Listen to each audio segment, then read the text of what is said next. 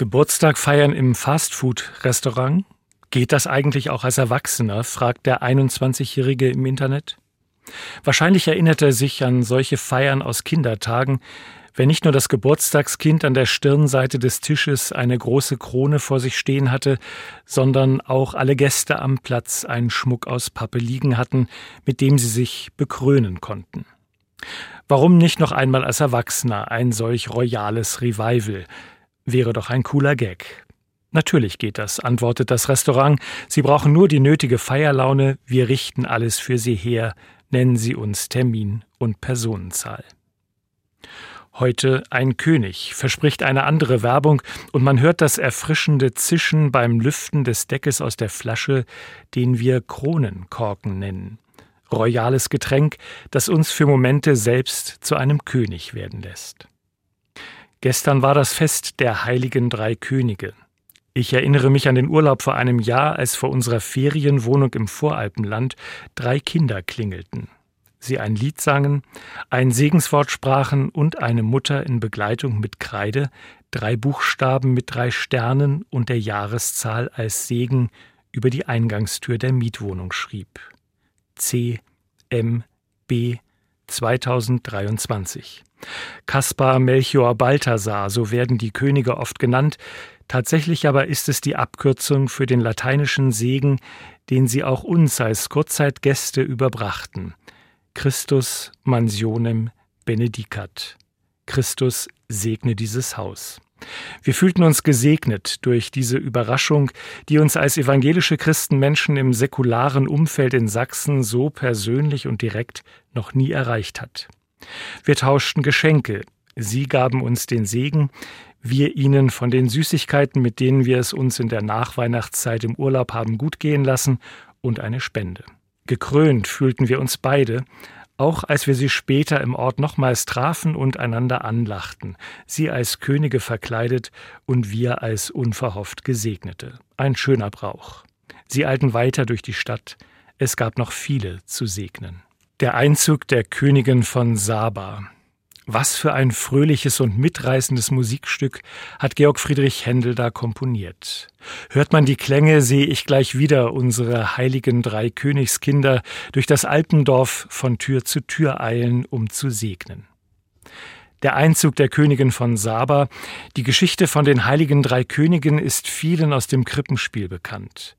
Die Erzählung aus dem Alten Testament, als die Königin von Saba, etwa aus dem Gebiet des heutigen Jemen, den ersten König Israels besuchte, die ist weniger geläufig.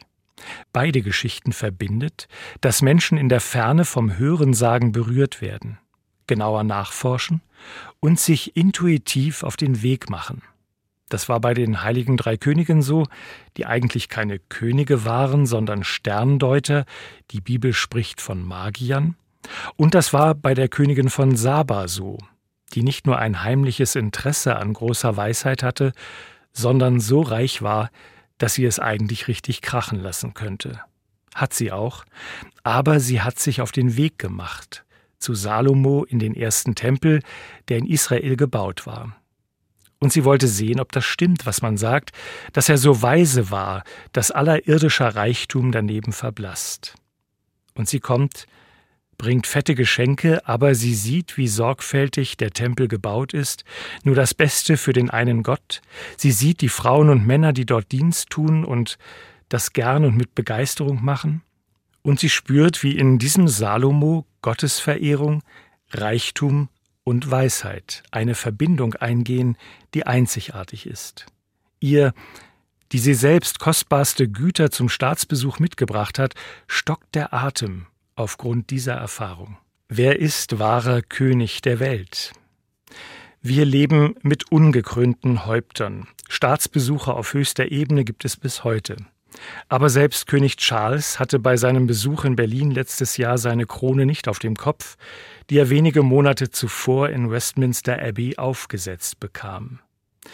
Ein wenig royaler Flitter rührt bis heute unsere Herzen an. Besonders dann, wenn hinter dem königlichen Gewand ein Mensch zum Vorschein kommt, mit Sorgen und Nöten in der Familie wie alle anderen und zumindest mit dem Bemühen um Menschenfreundlichkeit, Liebe und dem Streben nach Wohlergehen für Mensch, Natur und die Völker der Welt. In den Menschen mit Krone symbolisiert sich auch unsere Sehnsucht nach Glück und Wohlergehen. Nicht umsonst sind mythische Erzählungen mit solchen Persönlichkeiten besetzt. Das Besondere an den beiden biblischen Geschichten vom Besuch der weisen Könige beim Jesuskind und dem Besuch der Königin von Saba im Tempel Salomos ist der letzte Respekt vor einer Macht, die größer und reicher ist, als alle Königtümer zusammen zu bieten hätten. Das Weise an der Weisheit der Könige vor der Krippe ist, dass sie niederknien vor dem Leben. Sie erkennen die Liebe Gottes in diesem Christuskind. Und das Weise der Königin von Saba ist, dass ihr Atem stockt vor dem, der letzte Wahrheit in sich trägt, der ewige und eine Gott, den Salomo anbetet. Letztlich ist die Liebe unteilbar. Letztlich sind Ursprung und Ziel des Lebens das Kostbarste, was wir haben. Alle Klugheit, alle Wissenschaft, alle Macht und aller Reichtum sind vorläufige Wegweiser auf einen letzten kostbaren Schatz hin. Gott. Die Sehnsucht danach bringt selbst Könige auf die Reise. Das erzählen beide biblischen Geschichten. Die Königin von Saba und der König Salomo übertreffen sich gegenseitig mit Geschenken. Sie dürfen sich nehmen, was zum Reichtum des jeweils anderen gehört. Darin liegt der tiefe Sinn auch unserer Weihnachtsgeschenke. Oft werden sie ja bis zum 6. Januar auf dem Geschenketisch noch präsentiert, ehe sie im täglichen Gebrauch verschwinden. Wir leben in einer Demokratie, das ist gut, wir genießen dadurch Freiheit und Wohlstand, der beispiellos ist. Staatsbesuche auf höchster Ebene ohne Krone finden bis heute statt. Aber mir scheint, als zerbrechen gerade einmal gefasste Grundsätze im Zusammenleben der Völkerwelt. Das gilt für die Ideen eines vereinten Europa ebenso wie für die Abkommen in der Weltgemeinschaft der UNO. Leichtfertig werden nationale Interessen über das Wohlergehen aller in der Weltgemeinschaft gestellt. Kriege werden vom Zaun gebrochen, Menschen getötet, um Machtansprüche durchzusetzen. Koalitionen miteinander gebildet, um gegen andere stärker zu sein. Der König Herodes aus der biblischen Weihnachtserzählung feiert Urständ. Er ließ ja alle töten, die seiner Macht gefährlich werden könnten. Die Weisen aus dem Morgenland sind klug und berichten ihm nicht, wo sie das Kind gefunden haben. Er würde es auch nicht verstehen. Denn das Kind liegt in einer Krippe, ohne alle Zeichen von Würde und Macht, vielmehr nahe bei den Menschen. Darin finden sie, was sie gesucht haben ein Gott, der nahbar ist, ein Gott, der auf Macht verzichtet, um dem Leben zu dienen, den König aller Königreich, ein Gott, der durch den Tod geht, um Leben in der Ewigkeit zu ermöglichen.